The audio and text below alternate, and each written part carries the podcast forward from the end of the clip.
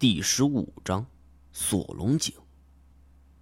原本刘家身为明朝开国元勋，深念前朝旧恩，表示这一次是为百姓，而不是迫于朝廷压力。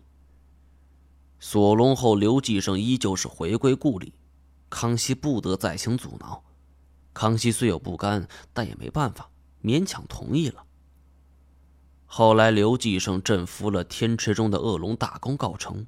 本打算就此告别，但是当晚却受到大臣们的邀请。刘继生到底是年轻了一些，酒过三巡，菜过五味，便不省人事。刘一萌说：“从那时候，继生公就再不见了踪影，家里族人老人都说他是被朝廷害了。”现在看来，我倒宁愿相信刘一萌的说法。自古帝王最无情，刘继生降服了恶龙，康熙必然感到威胁，同时记恨此人不能为自己所用，于是便授意这罗武、莫那等人设下酒宴，名为款待，实则是暗害。刘继生被关在此处，外面石门被锁，又有大师阻挡，叫天天不应，叫地地不灵。金锁不知该回答什么，只好说了一些节哀顺变这些不痛不痒的话。刘一萌倒也没多伤心，只是感慨说：“当时始祖雷公就也曾受过迫害，他们刘家有祖训，说这锁龙诀原本就是招祸害的。”这听得我们心里都没底。哎，可这不是还是传下来了吗？刘一萌的眼睛望向门外，若有所思。左龙的目的在于镇服恶龙，造福百姓，这才没失传。其实，他欲言又止，没事了。刘一萌站了起来，往门外走去，我们只好跟着。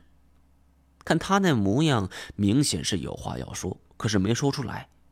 其实是什么？我正想着，冷不防太监扯了我一把。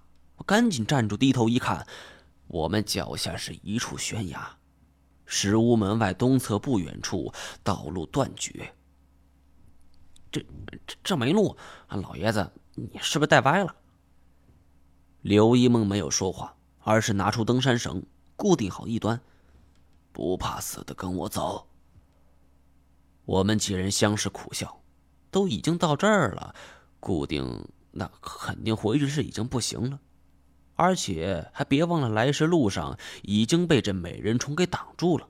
想活下去，似乎跟着刘一萌才是唯一的方法。此处悬崖不是很高，也就十几米的样子。我们很快就到了底下，地面都铺着整齐的地砖，空间很大，说句话都能产生很大的回音。刘一萌神情郑重。从现在开始，你们每个人都得听我的，把左手伸出来。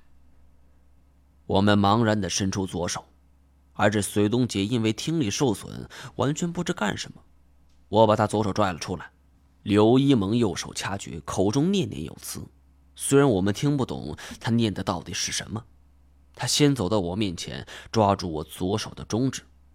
这念动完毕之后，右手食指轻轻点在我中指上，只觉得指尖一凉，一滴血珠就从指尖的伤口涌了出来。刘一萌不知从何处翻出来一张黄色符纸，直接用手指蘸着我指尖的血液，就开始写写画画。忙活了好一阵以后，将这符纸给叠成一个三角形，塞到我手里。贴身放好，千万不能掉。紧接着又是如法炮制。我本想看一看，但是刘一萌说这东西不能看，我只好是放回去。我怀疑这些事情以前只在电视上看到过，谁能想到自己现实生活中还能自己会亲身参与一下？我问金锁当初这遭遇怨婴的经历。学过这东西的，为什么也不信这一行呢？这不一样，我学的那是真材实料，你再看看这位，从始至终什么什么锁龙诀，哎，咱们咱们谁都没见过。我想告诉他，当初我和太监遇到过，但是一想，没必要较真了。哎，好了，就算他不正常，就当陪他玩好了。金锁拱拱手，嗯，佩服。嗯，你说的没错。我们正聊着，刘一萌已经在招呼我们过去了。一路上，我心里始终没底，他给我们这到底是什么符？他说马上就能看见龙了，他不想我们成为龙的食物。什么意思？龙还吃人吗？刘一萌看着我很好奇，你怎么知道龙不吃人？我一愣，竟然无言以对。龙这种生物谁都没见过，吃不吃人也说不准。当初河神江里不也有牛马失踪的案例吗？照这么看，这龙也是食肉动物，那么吃人也就不奇怪了。刘一萌接着说：“我给你们的符纸是保平安的，不会害你们。”说完此话，他停顿好一会儿。毕竟凭我一个人的力量还不够。这句话我们可全都听到了，所有人都是一凛。金锁金抛两步，呃，等会儿，老爷子，你这话什么意思？刘一萌站住脚步，张一毛，你记不记得我跟你说过，锁龙诀一分为八？我点点头。锁龙诀既然能锁龙，必然是惊天动地。实话告诉你们。七世祖继圣功之后，已经没人能掌握全套的锁龙诀了。刘一萌面色平和，语气平缓，但是我们听的是心惊肉跳。我以往每一次出猎都是万事俱备才出发，可如今面对一条龙，却是赤手空拳。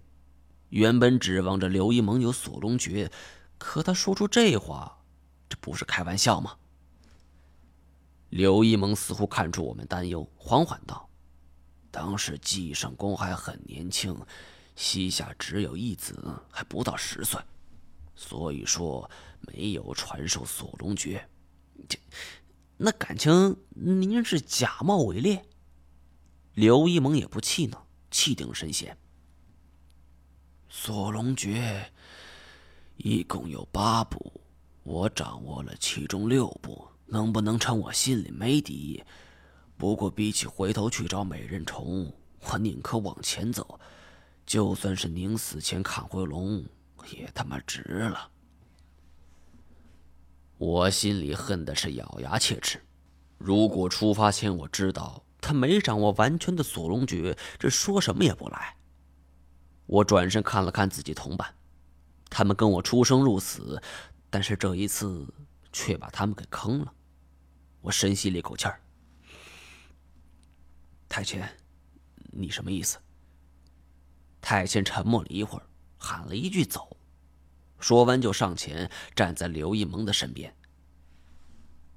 金锁有点慌了：“那这这这面南侠，你这么不仗义，你这不是叛徒吗？”太监其实是我们的核心主力，没有他，我和金锁也冲不出去。不过，既然是他的选择，我们当然也会尊重。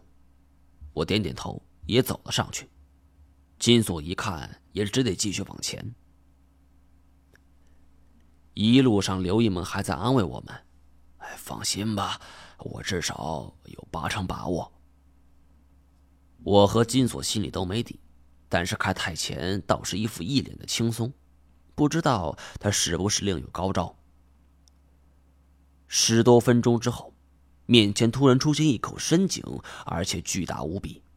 这口井的直径足足有十来米，周围全部都是黄铜包裹的井沿，上面依旧纹。我们到了。刘一萌的语气难掩欣喜之情，他快步走上前去，双手抚住井沿，向下方看。我们围拢上来，向下看的时候，只感到一阵彻骨的寒意。刘一萌也不管其他，是翻身上了井沿，随后连个招呼也不打，一下就向下跳去。没等我们反应过来，太前也往下跳去。这样一来，我们已经没了选择余地。我相机就站在这井边上，手电光打下去，所看见的是纵横交错的粗大铁链，每根铁链上都有着无数的符文。你能看到吗？去哪儿了？金锁伸着脖子。咱咱们也下去吧，顺着铁链往下滑，注意安全。哼，我是上了贼船了，算了，听你吧。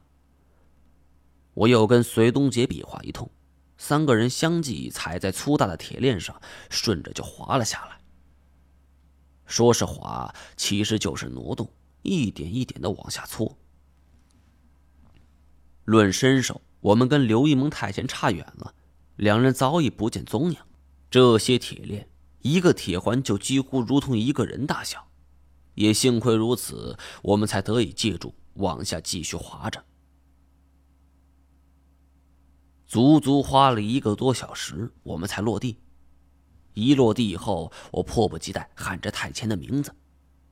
这随后，金锁和隋东杰也都先后下来。这口井呈喇叭形，越往下空间越大。此时我们所处的位置已经很大了。我喊了数声，除了回音是没有任何东西。我们小心翼翼的往前走着，手电光无法窥得全局。走了许久，脚尖踢到一个东西，手电光打过去一看，竟然是一块人骨。我头发已经快竖起来了。这是一块人骨，人骨不可怕，可怕是在这种环境下，这预示着潜在的危险。我定了定神，仔细观察着，有着明显的清晰齿痕，这很明显是遭到了撕咬。从这齿痕来看，差不多有一指粗细，可见此人是死于某种野兽口中，而这家伙尺寸还小不了。我深吸了一口气儿，金锁还在一旁碎碎念着。我赶紧让他噤声。这个地方越发显得不简单了。就在此时，我们对面传来了一阵沉重的脚步声，频率很慢，正向着我们一步一步走来。